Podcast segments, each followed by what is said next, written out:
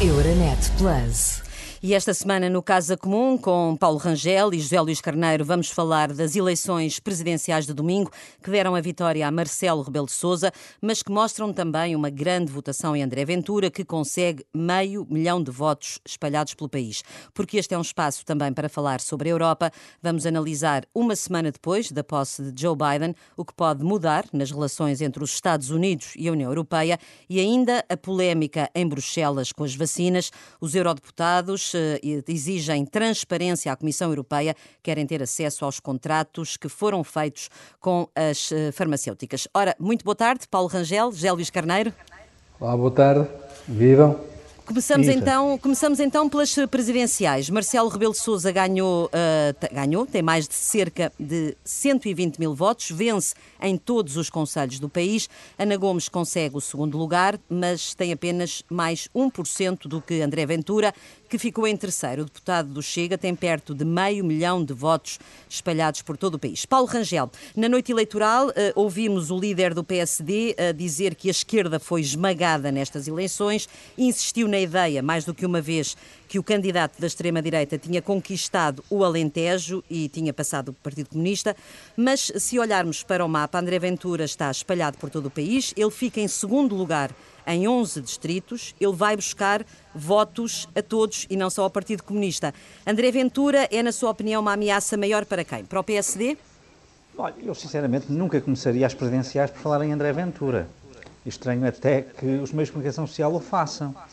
Uh, uh, aqui, quem ganhou foi o candidato do PSD, que é Marcelo Rebelo de Sousa. Uh, e o primeiro grande derrotado é o Partido Socialista, ao contrário de algumas análises que vi para aí. Porque o Partido Socialista foi incapaz de apresentar um uh, candidato a estas eleições presidenciais, como já não apresentou nas passadas, como apresentou dois eh, nas anteriores. Portanto, estamos há 20 anos, vão ser 20 anos, em que não vai haver uma personalidade do Partido Socialista na presidência da República. E isto é que é o ponto principal, do meu ponto de vista. Não é? Mas não entende que se deve uh, discutir uh, esta subida de André Ventura, de um candidato eu da extrema-direita? discutir, com certeza. Eu só queria, eu quero pôr as coisas no seu lugar. Quer dizer, se há um candidato que tem 61% e depois a que vem a seguir tem 12%, fazer uma análise das eleições presidenciais sem falar sobre o candidato que teve 61% é uma coisa que não lembra a ninguém. Pronto, portanto, é isto. O PSD tem, nos, nos últimos, vai ter, é, durante 20 anos, dois líderes políticos do seu partido na presidência da República. E isto é uma coisa muito importante. Bom, e portanto, eh, isto é, é o ponto que eu quero sublinhar. Depois, eu pessoalmente fiquei contente porque sempre saudei, achei positivo, e tenho pena que o PS não tenha uh, tido essa coragem de apoiar Ana Gomes, ou de ter um outro candidato, que nesse caso não seria Ana Gomes, com certeza não seria candidata, a própria eu disse, mas eu fico satisfeito, porque eu sinceramente tenho uma enorme admiração pela personalidade de Ana Gomes. Uh, penso que nós sabemos que ela fez a, esta campanha em condições muito difíceis, uh, pessoais, mas uh, fê-la. E, e, a verdade é que foi muito positivo que ela tivesse ficado em segundo lugar, na minha opinião. Bom, depois tem, temos realmente esse fenómeno, que é o fenómeno do Chega e de André Ventura, que ao contrário do que diz, é curioso que Rui Rio nessa noite disse que era um fenómeno transversal, transversal. Uh, uh, e, portanto, corroborando, chamou a atenção para uma questão que é verdade. E por isso é que ele deu o exemplo do Alentejo. É que, ao contrário do que se diz, os votos que existem no Chego são essencialmente votos de protesto. E, que, e são votos de protesto. E sendo votos de protesto, são votos que se concentram essencialmente, do meu ponto de vista, uh, ou em gente que estava na abstenção, ou em gente que vem de todos os partidos. Uh, uh, do, eu continuo a dizer. E que leitura, mim, que, leitura é que o PSD é um pode fazer desse protesto? É um fenómeno transitório Agora, só, para si? Sim, para, ainda é. Agora, se nós continuarmos com a obsessão da extrema-esquerda sobre André Ventura, como jornalistas que, perante as eleições presidenciais, a primeira pergunta que fazem é André Ventura, é claro que não vai ser transitório, vai, ser, vai durar mais algum tempo. Ora, Jólias Carneiro, vamos. Eh, esta uh, não está de acordo com certeza com Paulo Rangel quando diz que isto é uma derrota do Partido Socialista, estas eleições. Eu queria, antes do mais, dar conta de que esta é uma vitória, em primeiro lugar, da democracia.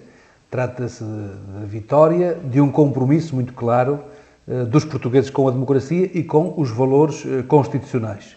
Recordo que em 2016 votaram 4 milhões e 739 mil portugueses e em 2021, nesta pandemia e no momento mais crítico da pandemia, votaram 4 milhões e 261 mil. Mesmo no estrangeiro, duplicou a votação, ou seja, tivemos o dobro dos emigrantes a votarem nestas eleições presidenciais. E, portanto, do meu ponto de vista, este é um ponto que não pode ser desvalorizado. O compromisso e a mobilização eh, e, ao mesmo tempo, também a organização para a qual contribuíram muitos dos autarcas e muitos voluntários por todo o país para que este ato eleitoral fosse um, eh, uma vitória dos valores constitucionais. Eh, em segundo, como segunda nota, gostaria de destacar que, naturalmente, há um outro dado que não pode ser obnubilado e que tem que ver com o seguinte: perto de 90% dos eleitores votou nos candidatos que afirmaram eh, querer defender os valores constitucionais. E só cerca de 10% votaram, digamos, penderam para um partido que diz querer romper com o sistema constitucional. E, portanto, termos 90% dos portugueses a afirmarem querer defender os valores constitucionais é, é, muito eh, relevante, é muito significativo e merece ser sublinhado. Uma terceira nota tem a ver com o seguinte: o Presidente da República eh, e agora reeleito Marcelo Rebelo de Sousa, eh, foi confirmado como o presidente de todos os portugueses. É inquestionável e eh, tem, aliás, um segundo mandato muito exigente por força desta pandemia que tem convocado todas as instituições, não apenas o Governo, a Assembleia da República, mas muito particularmente uma atenção e uma, um esforço muito grande do Presidente da República, esforço ele ao qual ele tem correspondido com um grande sentido de exigência democrática José e com Luís um grande Carneiro, sentido de responsabilidade. O Partido Socialista espera agora um Marcelo mais exigente com o Governo, diferente deste primeiro mandato? Os socialistas eh, foram, aliás, como disse o Presidente do Partido, essenciais para a vitória das forças democráticas, porque, como se sabe, eh, houve socialistas que apoiaram naturalmente, maioritariamente eh, e de uma forma expressiva, o, candidato Marcelo Rebelo de Sousa, aliás, nas, nos estudos da opinião, nos inquéritos que foram tornados públicos, mostra que há uma percentagem superior a 65% dos socialistas que terão votado na candidatura de Marcelo Rebelo de Sousa, mas foram decisivos também, quer para o segundo lugar da Ana Gomes, e queria saudar também a sua coragem, a sua participação e o modo como contribuiu para a afirmação dos valores eh, democráticos e também eh, houve socialistas que votaram no João Ferreira e queria também sublinhar o modo como esteve de forma elevada nesta campanha, eh, procurando, não raras vezes, sublinhar a importância da salvaguarda dos valores da Constituição. O, o, o segundo mandato, naturalmente, corresponderá às características dos desafios que, com que formos confrontados, quer, quer, quer o Governo da República, quer o Parlamento, e que não deixarão, naturalmente, de corresponder eh, a uma leitura, a uma interpretação dos poderes presidenciais, tendo em vista garantir um valor que é fundamental. Esse é que é o valor que os portugueses eh, valorizam, como aliás ficou bem patente nesta votação. É o valor da estabilidade política. Uhum. O valor da estabilidade política no momento em que temos uma crise pandémica eh, que está num momento muito crítico e simultaneamente uma recuperação económica e social para fazer, naturalmente que o valor da estabilidade política é um valor essencial e aquilo que, com que, naturalmente, eh, aquilo com que queremos contar é que a boa cooperação institucional, a solidez da relação institucional continua a contribuir para a estabilidade política, que é um valor fundamental para vencermos uhum, os desafios eh, exigentes que temos pela frente. Uhum. Paulo Rangel, espera um Marcelo Rebelo de Sousa diferente neste segundo mandato? Sim, uh, espero claramente, porque essa é a tradição portuguesa.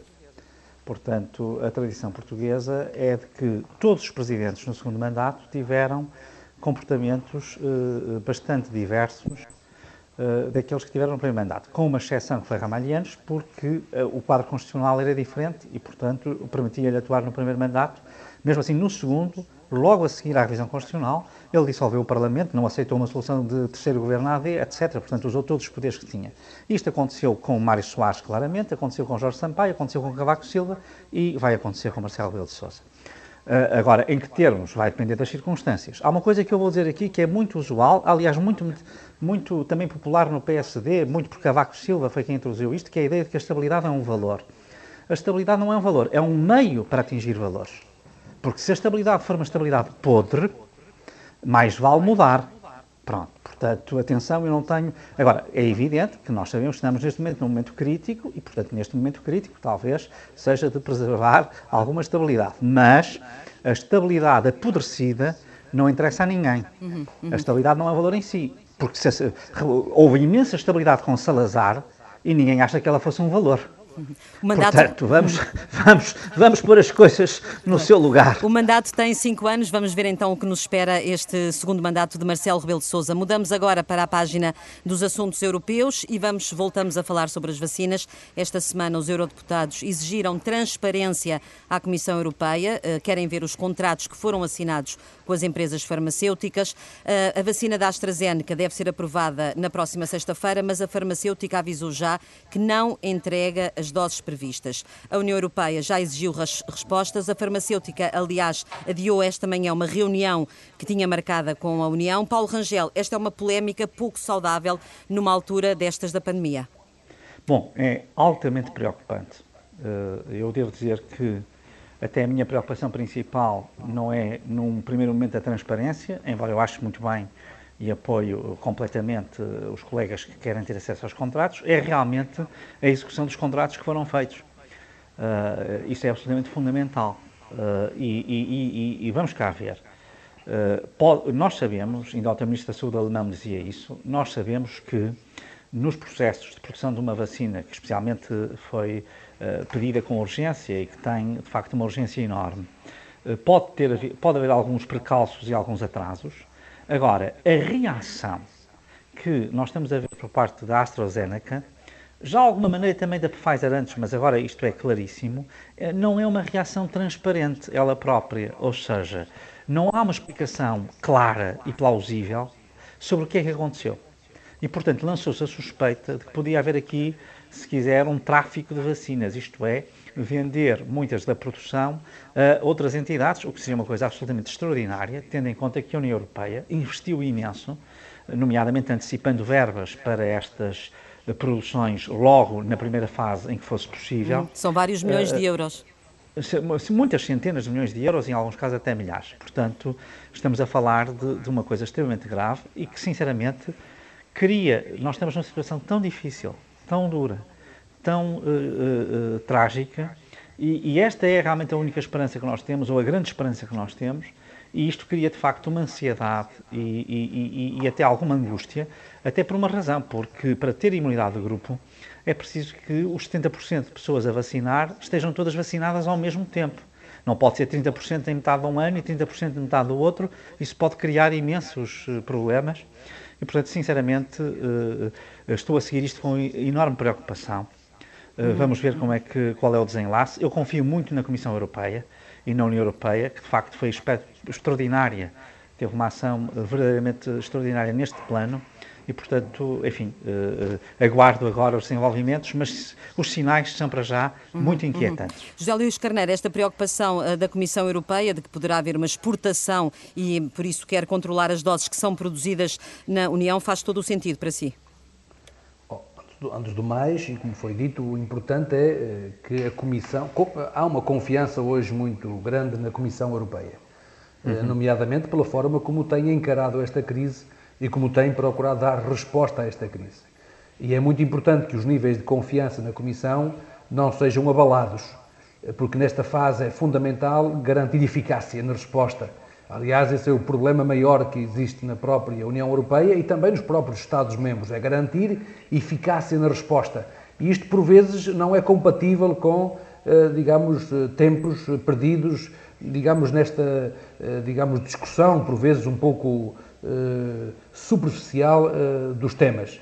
Naturalmente que a transparência é um, um assunto que deve sempre preocupar, nomeadamente os deputados europeus e os parlamentos têm essa função do escrutínio da ação do Executivo. E é muito importante que o façam, e que o façam com profundidade e com, com muita responsabilidade. mas é evidente que o mais relevante nesta fase é garantir, como foi dito agora pelo Paulo Rangel, garantir eh, simetria nas condições de vacinação, ou seja, garantir que a União Europeia consegue garantir as vacinas em condições dos europeus se vacinarem eh, com, digamos, tempos não muito distantes uns dos outros, Isso. porque só essa vacinação, uhum. para sermos mais claros para quem nos está a ouvir, uhum. eh, ou seja, queremos dizer fundamentalmente garantir vacinação para o conjunto dos cidadãos europeus eh, com tempos muito aproximados, porque caso contrário não haverá eficácia no, no, na vacinação e na imunização eh, uhum. no quadro europeu. Como foi dito também, na, já agora na, na, apresentação das prioridades da presidência portuguesa, esse esforço que está a ser feito no quadro da União Europeia, no seu interior, é também um esforço que a própria União Europeia pretende, o que é muito positivo, quer para os, seus, eh, para os países vizinhos e que têm relações de cooperação estreita com a União Europeia, como também com os países e territórios com os quais a União Europeia tem uma relação histórica e cultural eh, profunda. Olha, temos muito pouco tempo agora, poucos minutos, cerca de quatro minutos, e gostava de vos ouvir também sobre o novo presidente dos Estados Unidos. Eh, o relançamento das relações bilaterais entre a União Europeia e os Estados Unidos são uma prioridade da presidência portuguesa. Eh, não deve estar na lista das dez tarefas imediatas de Joe Biden, mas José Luís Carneiro, o que é que pode mudar eh, um democrata na Casa Branca? Oh, já começou a mudar. A decisão de voltar a a assumir as responsabilidades dos Estados Unidos na Organização Mundial de Saúde, indicando um dos principais responsáveis norte-americano pelo combate à pandemia e prestigiadíssima figura dessa mesma resposta, é já um sinal de mudança.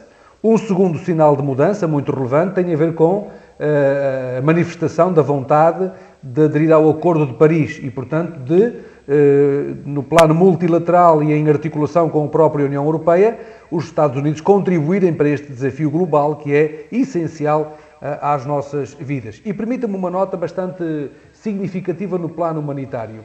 Eh, as medidas que estão a ser tomadas, nomeadamente em relação à lei de estrangeiros e às políticas migratórias. Há um tema que ocupou muito a comunicação social em Portugal durante bastante tempo, que tem que ver com os chamados Dreamers.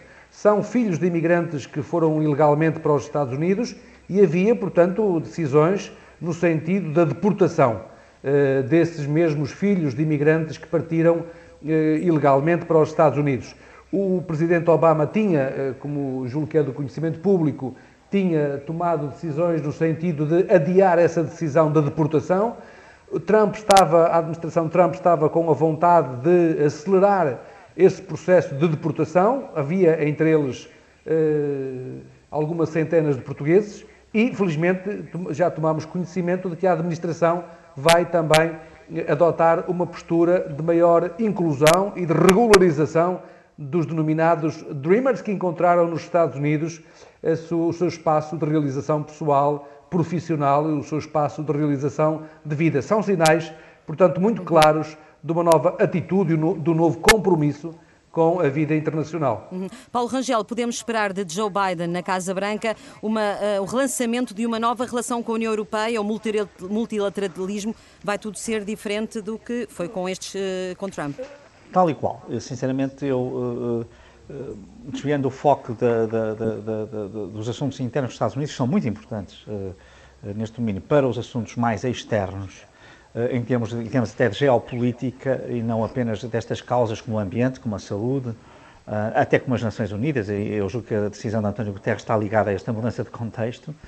Eh, eu penso que vai ser retomada a aliança, claramente, com a, a, a, Europa, com a NATO e com o Reino Unido também. Penso que vai fazer isso de uma forma salomónica, depois do Brexit, mas esse é o eixo principal, do ponto de vista para eh, garantir um equilíbrio face, por um lado, à ascensão da China com valores que não são os valores ocidentais, eh, democráticos e, e, de liberdade e direitos humanos e fundamentais, face à Rússia e alguma ameaça que ela faz de outra escala, mas muito grande no domínio, por exemplo, eh, dos ciberataques, é?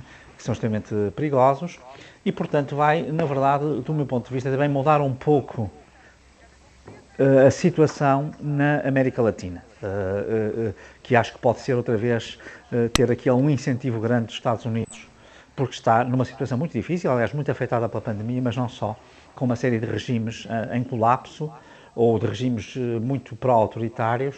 E, portanto, sinceramente, eu acho que esta foi uma das boas notícias do final de 2020, uh, como houve outras, o Fundo de Recuperação, como houve também a questão do acordo para o Brexit, e como havia a perspectiva das vacinas, que eu, enfim, mantenho esperança de que vá para a frente. Portanto, de facto, houve aqui um ciclo positivo no meio de uma situação tão aflitiva como aquela que estamos a viver.